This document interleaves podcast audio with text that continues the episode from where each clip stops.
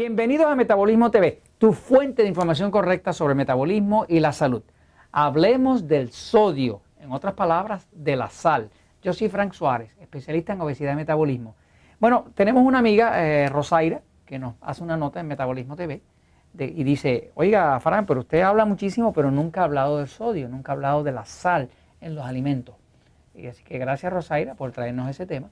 Es verdad, nunca hemos enfocado la sal, hemos hablado de muchas cosas, eh, Metabolismo TV tiene sobre 600 y pico de videos en este momento y seguir saliendo por lo menos cuatro semanales. Gracias a ustedes que nos traen temas, que nos dan temas de investigación y que nos gusta, lo disfrutamos, Jorge y yo lo disfrutamos de poderles explicar este tipo de temas, eh, como decimos en Puerto Rico, en arroz y habichuelas, que allá en Venezuela dirán arroz caraota o en otros sitios dirán en, en lenguaje sencillo, ¿no? Porque la idea es que uno poder entender en lenguaje sencillo para luego poder aplicar y tener el éxito con ello. Ok, pues vamos a hablar un momentito del sodio, de la sal.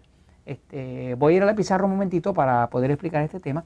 Este, vamos a, ver que, por ejemplo, en todos los alimentos que nosotros vamos a ver en un supermercado, en una tienda de alimentos, vamos a ver que siempre la etiqueta del alimento hace mucho énfasis en el tema de cuánto sodio tiene, cuánto sodio tiene, cuánta grasa. Fíjense que la mayoría de los alimentos nunca le dice cuánto potasio tiene, cuánto magnesio tiene, lo que le dice es cuánto sodio.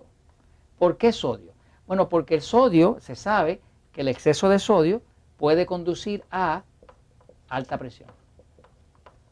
Lo que llaman hipertensión. Exceso de sodio te puede traer alta presión. Y ya mismo lo vamos a explicar por qué.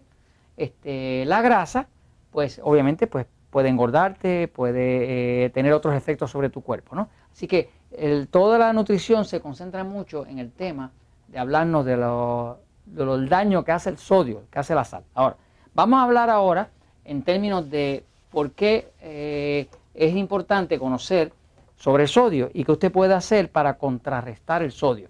Vamos a empezar por decir que desde tiempo de miles de años, cuando todavía no existía la refrigeración, pues la única forma que había de preservar los alimentos era la sal. O sea, desde antes de existir la refrigeración, cuando no, no había neveras, no había refrigeradores, no había hielo, había que usar la sal. Porque la sal deshidrata y cuando deshidrata un alimento, pues lo preserva. Porque un alimento para que tenga posibilidades de dañarse, de pudrirse, de descomponerse, necesita siempre tener algo de agua dentro. Si usted le quita el agua, pues queda reseco y ya no se puede dañar. Entonces, el sodio ha usado mucho como preservativo. El sodio está donde quiera. De hecho, el sodio es vital. Eh, dentro del cuerpo, ¿verdad? El cuerpo, ¿no? Pues el cuerpo está compuesto de células. Y cada célula, que tenemos 30 trillones de ellas, tiene dentro mucho potasio. Si está saludable. La K es el símbolo de potasio. Y fuera de la célula lo que llaman en el área eh, extracelular, que quiere decir afuera de la célula, hay mucho sodio. Así que dentro de la célula hay mucho potasio y fuera de la célula hay mucho sodio. Eh, para que pueda haber un balance entre ese potasio que está dentro y ese sodio, esa sal que está afuera, pues en la pared de la célula aquí hay un mecanismo que lo han descrito pero nadie lo ha visto, es algo teórico, ¿no? Que se llama la bomba la bomba de sodio potasio. Esto es un mecanismo teórico. Se ha hablado eh, por los científicos más importantes del planeta. Nunca se ha visto, pero se postula, se decide que eso existe ahí, ¿no? Se llama la, la bomba de sodio potasio.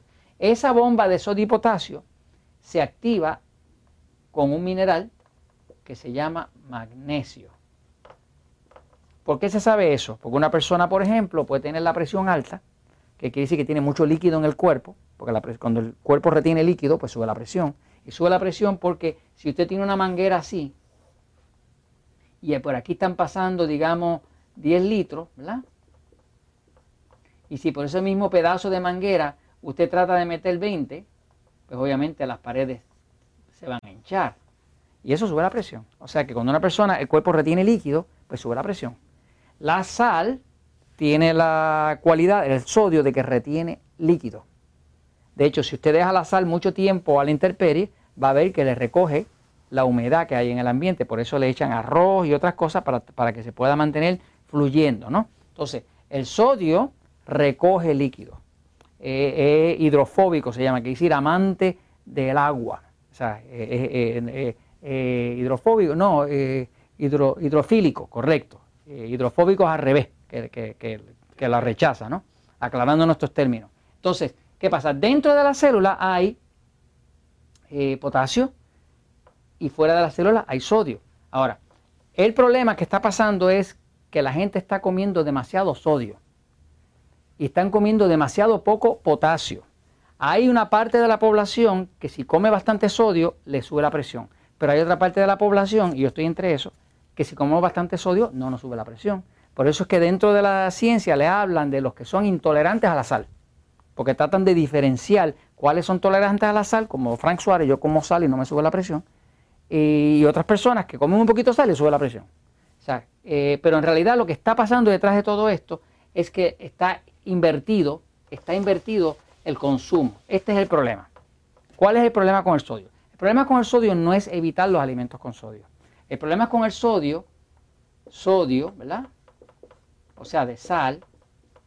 El problema con el sodio es que haya demasiado y no haya con qué contrarrestarlo. Ese es el problema. En el momento en que usted pone potasio, el potasio contrarresta la sal. El potasio es el enemigo del sodio como si fuera eh, Dios con el diablo. Son contrarios. El potasio, cuando está dentro de la célula, si hay bastante potasio, la sal que esté dentro de la célula queda despedida para afuera. Y la sal que trate de entrar, sal, no va a poder entrar porque el potasio está dentro, resguardando el espacio intracelular, el espacio de adentro. ¿Qué pasa?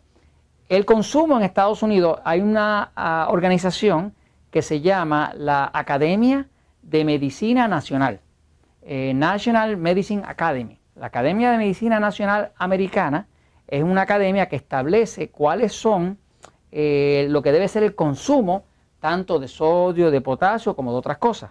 Mire lo que establece la academia. Esto, es la recomendación oficial. La recomendación oficial establece que las personas no deberían comer nunca más de 2.000 miligramos de sodio al día. Eso es lo oficial. De hecho, usted mira las etiquetas de los productos y va a ver que en la misma etiqueta dice que el máximo es 2.000. 2.000 miligramos de sodio. Y esa misma eh, academia establece que las personas deben consumir un mínimo de 4.700 miligramos de potasio.